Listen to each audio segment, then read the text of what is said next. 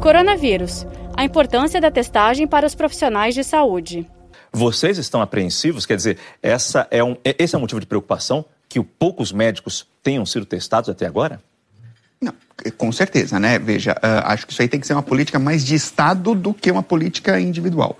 Então, se você, com, você tiver testes suficientes para testar os profissionais de saúde, não só médicos, fisioterapeutas, enfermeiros, etc, etc, para impedir esses profissionais de transmitirem para os pacientes, é uma excelente estratégia, uma estratégia muito sábia.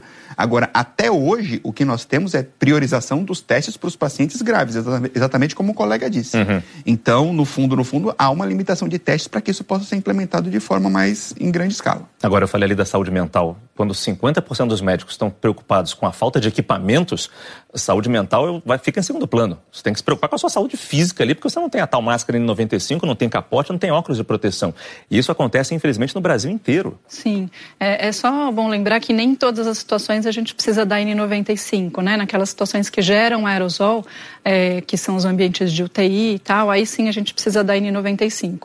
Nas outras situações, um paciente que está na enfermaria, por exemplo, é, que não está entubado tal, é, a máscara cirúrgica ela é protetora, né?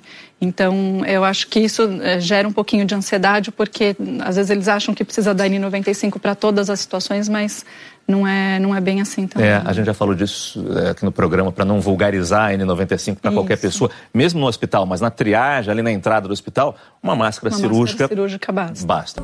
Saiba mais em g1.com.br/barra coronavírus.